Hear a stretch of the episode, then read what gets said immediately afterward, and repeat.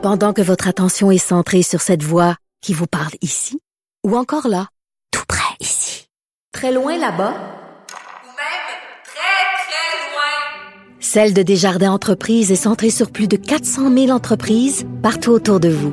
Depuis plus de 120 ans, nos équipes dédiées accompagnent les entrepreneurs d'ici à chaque étape pour qu'ils puissent rester centrés sur ce qui compte, la croissance de leur entreprise. 7 23 46. Euh, C'est la première journée des audiences euh, du procès d'Éric Salvaire. Excusez-moi. Pourquoi tu ris, Richard? Excusez-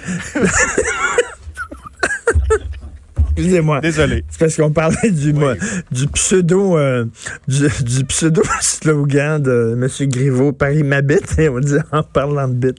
On va parler d'Éric Salvaire, donc avec euh, Maître François-David Bernier, avocat, analyste judiciaire et animateur de l'émission Avocat à la barre, ici qu'on peut écouter le samedi, dimanche à 11h à Cube Radio. Bonjour François-David. Bonjour Richard. Bonjour. Alors, euh, tu es en direct justement de là-bas, de la cour euh, du procès, de la cour de justice. Oui, je suis au palais, je vais assister au procès. là. C'est commencé. euh, dans le fond, il y, a, il y a eu des, bon, des admissions pour des rencontres que M. Salvaire a eu avec la police. C'est- pour la forme. Après ça, on a exclu des témoins parce qu'il y a un témoin euh, principal qui est M. Raoul Duguay, là, M. Duguay. Et, euh, Donald Duguay. Donald, Oui. Donald Duguay. Et euh, ce qu'on dit, c'est qu'il y aurait quatre autres témoins, mais on ne peut pas. euh, il y a eu une demande d'ordonnance de non-publication pour ce qui est de leur identité. Donc, on ne connaît, le juge leur donné, on connaîtra pas l'identité des autres témoins à part euh, de M. Fait Toi, que, si tu étais l'avocat personnel, l'avocat de euh, Éric Salvaire, est-ce que tu, tu lui aurais encouragé à faire procès devant jury plutôt que procès devant juge seul? Non, je juge seul aussi. Ah Un, oui? ça coûte moins cher. Ça coûte moins cher, pas mal. Et euh, deux, euh, on veut que, le, le jury, ça, ça peut être favorable, euh, mais c'est dangereux là, quand avec une personnalité connue comme ça. euh, tout le monde a l'impression de le connaître. euh, euh, Il y en a qui l'aiment, il y en a qui ne l'aiment pas. Euh, oui, il s'engage à, à rendre des décisions euh, impartiales, mais euh, c'est quand même du monde du public. Ils ne sont pas formés en droit. Oui, mais tu sais, les, les- formés, les euh, gens du public, justement, des fois, ils peuvent être impressionnés de voir une vedette, donc euh, ils ont tendance à être un plus gentils avec, avec Ouais. elle, non?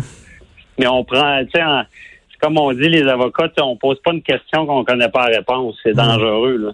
Est-ce qu'on prend le risque que ça soit du monde qui l'aime ou pas quand la vie de quelqu'un est en jeu, dans le sens que euh, s'il fait de la prison, là, on, fait que c'est c'est une décision plus sage, plus sécuritaire. Puis le juge, euh, on sait qu'il- que si le- le- le- il y a des contradictions dans le témoignage de la victime, ben, qui, qui, puis que s'il y a un doute raisonnable, comme on dit, qui est soulevé, ben, qu'il va le voir puis qu'il va acquitter. Fait que euh, non, c'est plus euh, plus sage.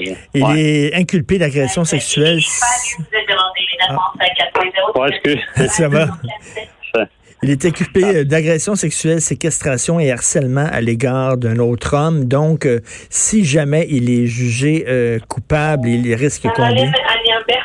Ben, c'est dur à dire parce que, tu sais, agression sexuelle, ça peut aller. Là, en ce moment, M. Duguay témoigne, on va en savoir plus, enfin, qu'est-ce qui s'est passé. Mais agression sexuelle, là, ça peut aller d'une tape ses fesses à une relation complète forcée. Là. Tu sais, c'est- on n'est pas dans le même monde. Après ça, harcèlement criminel, euh, c'est, d'envoyer de, de communiquer avec quelqu'un tellement souvent qu'à un moment donné, il craint sa sécurité.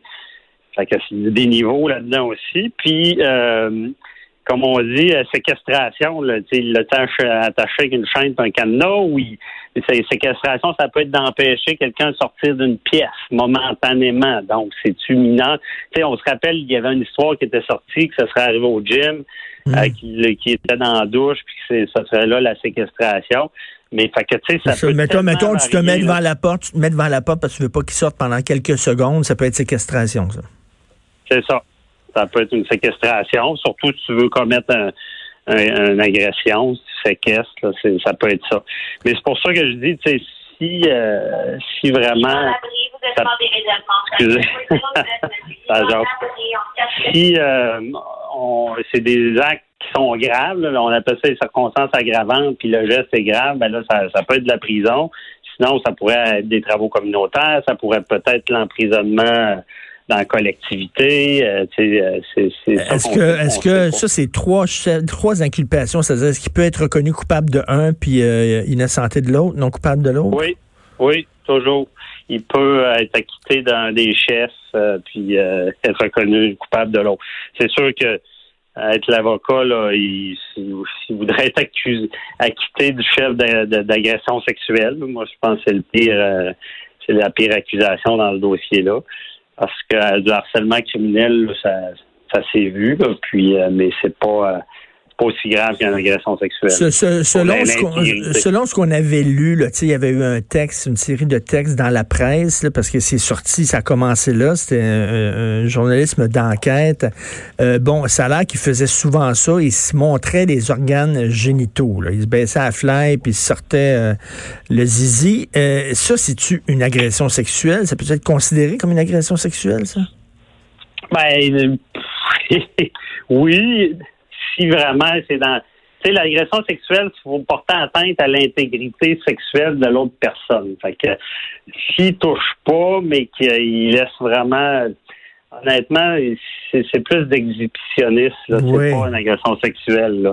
Euh, puis c'est pas de son qu'on parle. Tu sais, les, gestes qu'il commettait, là, des déplacés, euh, même si quelqu'un commet des gestes déplacés, grossiers, ben ça veut pas dire qu'il commet un, un crime, là, selon le code criminel c'est pareil en milieu de travail, par exemple, c'est du harcèlement au travail, mais ça, c'est pas criminel. Hmm. Puis montrer son pénis dans une salle de conférence, c'est sûr que puis faire ça pourrait être du harcèlement au travail, puis il serait condamné comme au civil, mais c'est pas un acte criminel. Fait que euh, ça serait pas une agression. Mais est-ce que quelqu'un pourrait accuser d'exhibitionnisme, peut-être?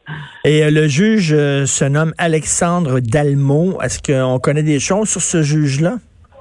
Je le connais pas euh, personnellement, ou, euh, mais honnêtement, ça semble quelqu'un de, très posé. Euh, même la manière qu'il parle, je trouve qu'il y a de la doute. je pense que si j'étais la de, de Salvaire, je serais content du jeu là, dans le sens que, ou même si j'étais la couronne, ça semble d'être quelqu'un de très posé et logique. C'est ce qu'on aime en droit. ce qu'on veut, c'est que justice soit faite puis que la logique prime euh, au déraillage. Ben, on va te laisser retourner dans la salle d'audience pour écouter justement le témoignage de la, la victime présumée. Merci beaucoup. Merci. C'est un plaisir. On s'en parlera, j'en ah. saurai plus plus tard. François David Bernier. Et là, la question qu'on se pose beaucoup, c'est que si jamais il est trouvé non coupable, est-ce qu'il va pouvoir euh, retourner à la télévision? Est-ce que vous aimeriez ça? Est-ce que, Jonathan, est-ce que tu es là?